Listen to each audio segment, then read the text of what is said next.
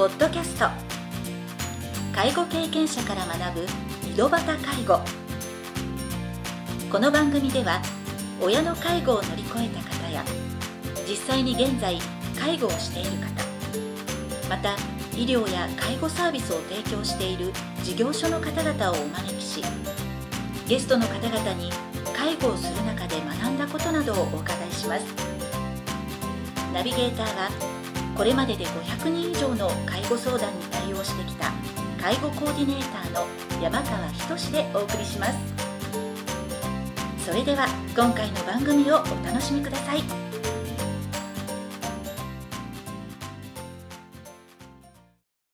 皆さんこんにちは。こんにちは。はい。井戸端介護第4回目を始めたいと思います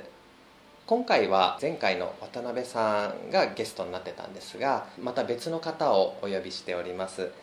私がですね介護の仕事をする中で出会った方なんですが早乙女さんという女性の方なんですが定期的、まあ、一緒に仕事をしたっていうわけではないんですけど自分自身がいろいろな介護施設を見学する中で出会ったあ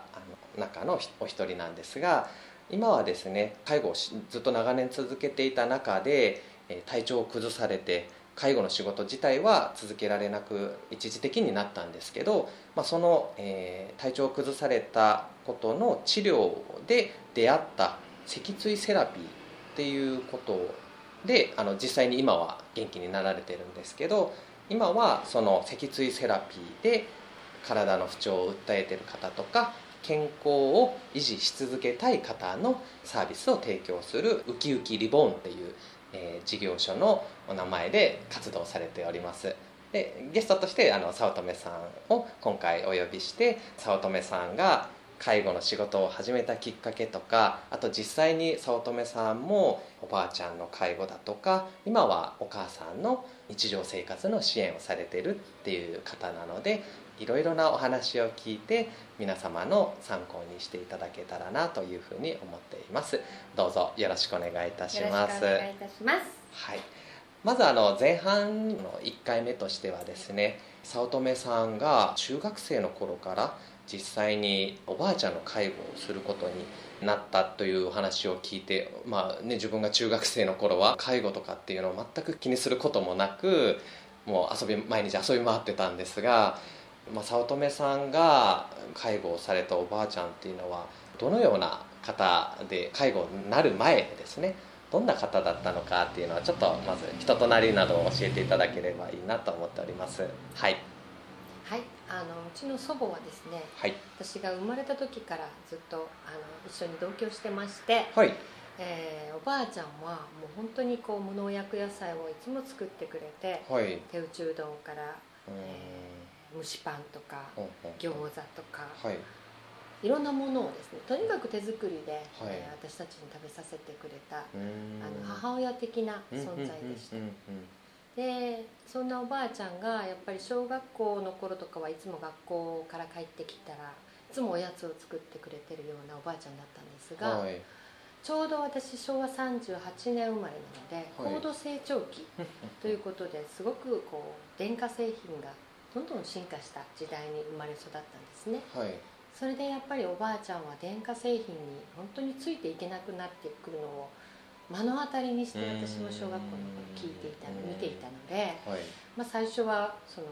二層式の洗濯機。うん。は二層式の洗濯機が来てよかったねっていう時代からですね。うん。今度はもう数年経つともうすぐ全自動洗濯機、はいはい。電子レンジ、うんでもそういったものにおばあちゃんやっぱりついていけなかったんですよね、えー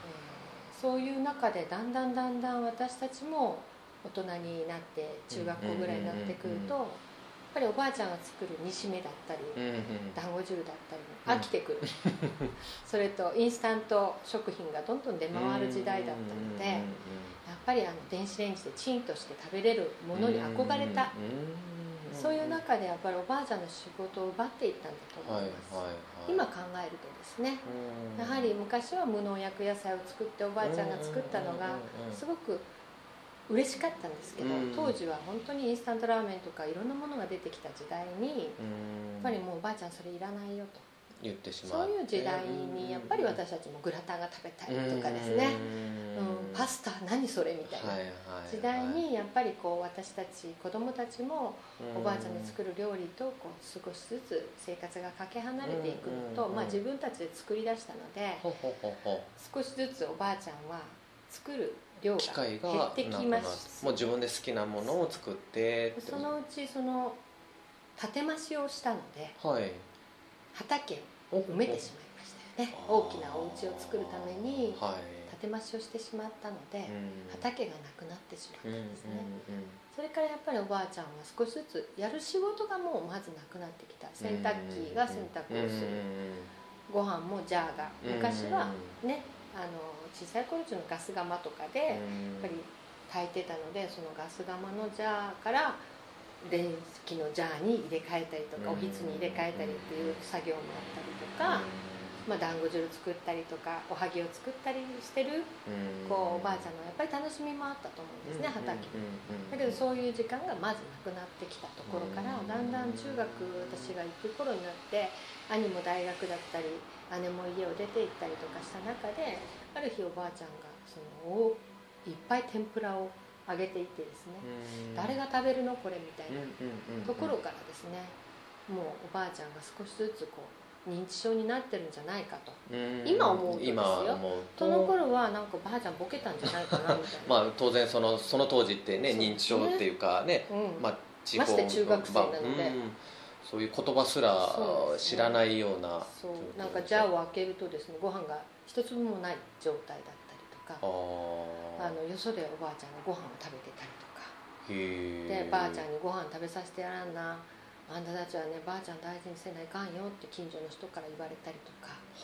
いやいやいや棺の中のご飯全部食べてるしみたいな。もうすごくそのおばあちゃんの変わっていく姿をすごくこう中学生ながらですねものすごくこう嫌なイメージになってたんですね。家に帰ると便臭がしたり尿臭がしたりもう嫌な匂いがプンプンする。だから自宅に帰りたくない。そして友達も連れてきたくない。そんな中父も家に帰ってこなくなって遊び出したりとか。でそれで母もやっぱり外に仕事行ってるのでもう母もよそでご飯を食べてくるっていう家庭崩壊みたいな状況になっていく中私は一番下の娘だったので、もうおばあちゃんといる時間が一番長くてですね、はい、そういう中でやっぱりおばあちゃんが少しずつ少しずつですね、あの認知症がこう今考えると認知症がね進行していったんだろうなと。でまあ母と娘が親子だったので、私の母の母だったから、言いたか放題言うんですね母がね、あんた何しようねバカにないなんだとかいう状況でもう怒り散らかす。で私たちも中学生とかだったのでわからないからもうおばあちゃんがやってる行為がなんでこんなことするんやろうかもう早く死んでくれたらいいのにみたいな状況になっていってやっぱりもう母はそういう母を見たくない。自分の母親をね崩れていく母親を見たくない逃げていく。そしたら私はもう結局おのずと母おばあちゃんを私が見ないといけない。近所の人たちからも怒られるのは私ばっかりで。っていうそのなんていうんですか自分からしてみたらもう本当可愛くない娘孫だったと思いますね。うん。そしてまあおばあちゃんがこう倒れて大やけどをした時にその天ぷらをですね、はい、揚げる時に多分ものすごいこう油の量をひっくり返してると思うんですね、はい、料理をしてたけど、うん、そのフライパンをそうですね。かぶってしまった。そうあのその日私が学校から帰ってきた時におばあちゃんが天ぷらをいっぱい作ってて「はい、誰が食べるの?」って言ったら みんな「けごちゃんも徹君も食べるやろ」って言って「いやおらんやろこの家に」っていう状況で、ちょっとこう洋服をこうですねボタンをこうおばあちゃんが外して「どうした?」って言ったら「お腹が痛いけん清美ちゃん見てくれんやろうか」って言ってこうボタンを外したらもう真っ白、もういわゆるこうもう皮膚の状態が違うんですよ。白くなってる明らかに普通じゃない状況。ピッとしたペッて剥げるような状態になってて、もう当時は携帯電話とかもなく、うん、もうあのすぐ救急車に電話してですね、おばあちゃんとにかく救急車で搬送するっていう状況でですね、はい。で即も手術そうですね。即も手術で、はい、そして手紙を置き手紙を書いて救急車に乗ってみたいな、それが中学生の時に。そうですね。うん。それからもうやっぱり入院して少しずつ本当にもう認知症がすごい進行が早くなってしまってですね。はい。それからもう帰ったらなんかあんたは誰ね？みたいなうですね、はいでやっぱりそのやけどなのでそんなに長くは入院はなかったんですが、家に帰ってからもうわからないことをいろんなことを言ったりもう行方不明になったりですね。ん外に出てそうですね、はい。もうみんなで近所の方と探したりとかするとうん。溝にはまってたとかですはいね、はいはい。であの本当にこうそういったことがもうしょっちゅうしょっちゅう、うんある中でうん。もう私も家に帰りたくないた。だそのうん。母おばあちゃんが行方不明になって骨折したうん。入院しないといけないっていうと、もう認知症なので点滴を外す、うん。もうギブスを外すみたいはない。状況になって、うん。私が高校からもそのままおばあちゃんの病院にまあ入院した時に寝泊まりに。ね。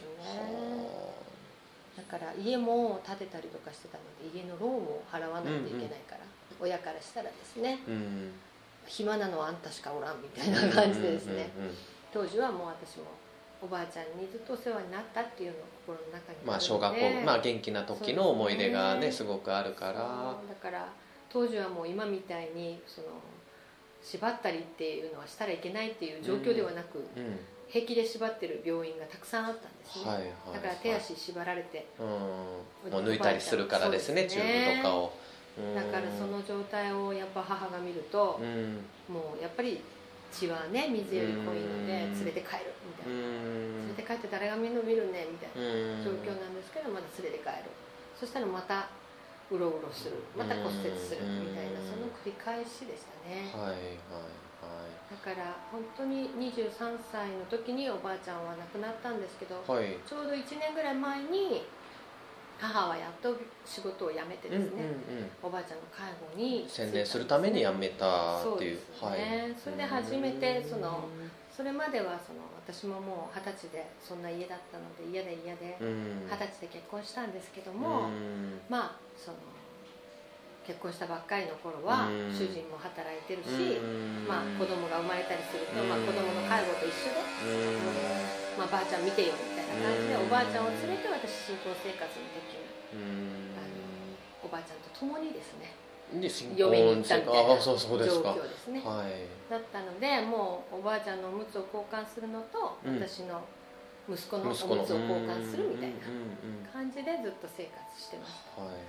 ではい23の時に母があの退職してくれたので、うん。それを機に母がおばあちゃんを引き取ってくれたんですね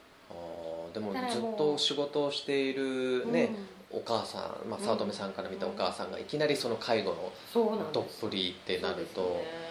いろいろ任せる任せるっていうか、うん。それを見ている早乙女さんとしても不安とか心配もあって、そうですね。でもまあちょっとほっとした感じではありましたね、うんやっと母が仕事を辞めてくれたっていうのでですね、まあ当然お風呂に入ったりするのも、はい。こう昔はたらいでね、はい。うん、洋間にたらいを持って行って、うん。おばあちゃんをお風呂に入れて、はい。母と一緒にこう介護していきましたね。うんうんうん。で本当になんか母の介護を待ってたかのように、うん。もうあの母が仕事を辞めて本当すぐですねもう本当数ヶ月しかおばあちゃんは生きなくて、はい。えーおばあちゃんはこうだんだんだんだん本当にこう痩せ細っていってはいそしてあの最後の最後の日はおばあちゃんにおばあちゃんが母に「えー手打ちうどんが食べたか?」って言って。うんで母が「あんたもこの朝早うからねなんで手打ちうどん食べたいね」っつって言って「いやー手打ちうどんが食べたか?」って言っておばあちゃんが言われたので母が朝6時ぐらいから手打ちうどんを作ってうんそしてあの8時にですねはいおばあちゃんにご飯を食べさせたら「あー美味しかった」って言ってお椀いっぱいの手打ちうどんをこう一口二口食べてうん「もうあんた食べんと食べたい中継作ったのに」って言ったけどうん「いやー美味しかった」っつってうん。そのまんま眠るようになくなったんですね。うん。もう9時10時ぐらいに母が気づいた時には息をしてなくてうん。急いでまあねあの病院とかにも連絡したんですけど、うん。もう本当眠るようにおばあちゃん亡くなってでその時にやっぱり母から連絡があった時にもう私としてはなんとほっとしたっていうんですね。もう悲しかったっていうよりもああやっと死んでくれたっていうふうにすごい思った自分がいてまあお葬式とかそういった時にももう涙が全く出なくて、はい、やっぱり13歳ぐらいからこうおばあちゃんとずっとこう,、まあ、10年間ぐらいですよね共にしていきながらその尿臭だったり便臭だったりの匂いですごくやっぱり家の中が嫌だった思いだったりとか病院寝泊まりした思いだったりがずっと走馬灯のように頭の中ぐるぐる回っていたので、はあ、やっとおばあちゃん亡くなってくれてやっとこれで私の人生がやり直せるっていうふうに思いました当時はですね。当時はですね。23歳の本当にこうわがままな娘やったですね。まあ、でもそういったね経験をね、まあ、本当中学生の頃って遊びたい盛りのね頃の介護経験をずっと10年ほど続けていくとやっぱりもうその社会人になってからは普通ならそのような仕事には就きたくないって思うのが、まあ、人の心だと思うんですよ。で次回の番組ではですね、まあ、そういった経験を持ちながらも介護の仕事をすることになった早乙女さんのお話を聞かせていただきたいなというふうに思いますので、はい、どうぞよろしくお願いしますよろしくお願いいたします。はい。それではまた次回の配信をお楽しみに。ありがとうございました。ありがとうございました。今回の番組はいかがでしたか？この番組ではリスナーの皆様からのご質問なども受け付けておりますメールアドレスはひとしの h 小文字で h. 山川19アットマーク gmail.com h. 山川19アットマーク gmail.com ですそれでは次回の配信をお楽しみに